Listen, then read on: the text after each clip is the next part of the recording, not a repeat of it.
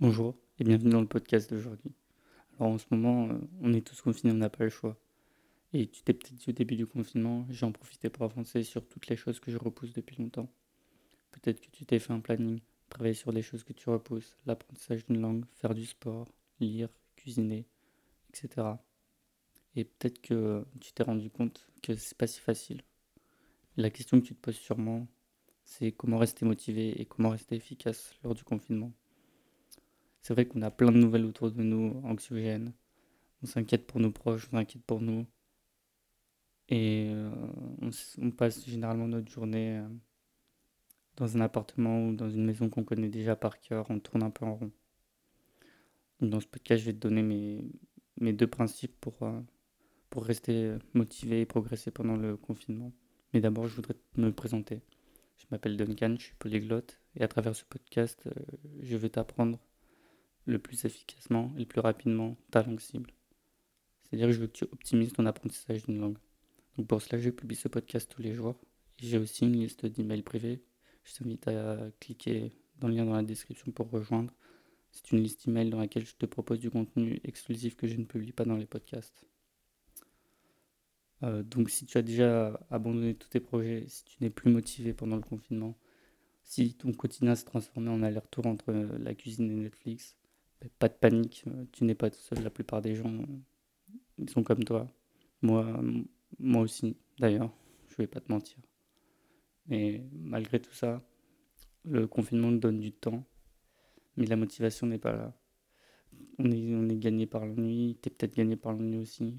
Tu n'es plus aussi productif que d'habitude, plus aussi motivé. Et eh ben, si c'est le cas, je vais te partager deux principes je suis, ben, comme je te le disais, je suis moi-même dans cette, dans cette situation qu'il faut le dire euh, spéciale. Et ce principe me permet de continuer à progresser et de rester motivé.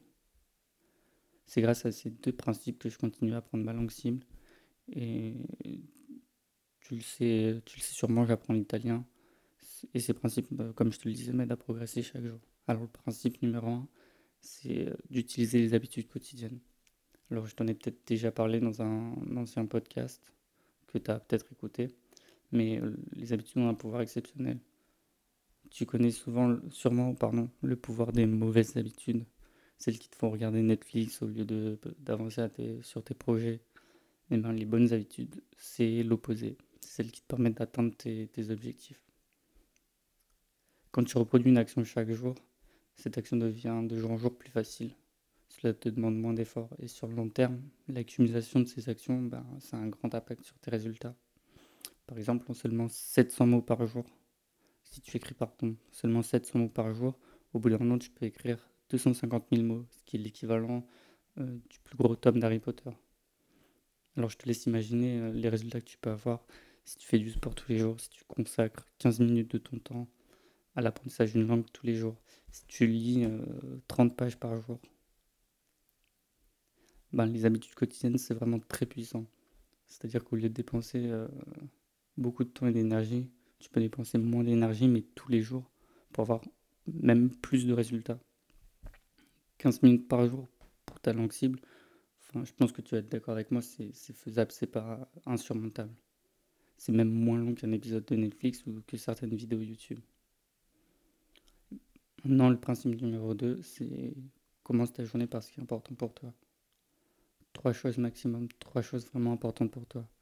Choisis quelque chose de difficile, c'est important. Et fais-le ta priorité dès le début de la journée.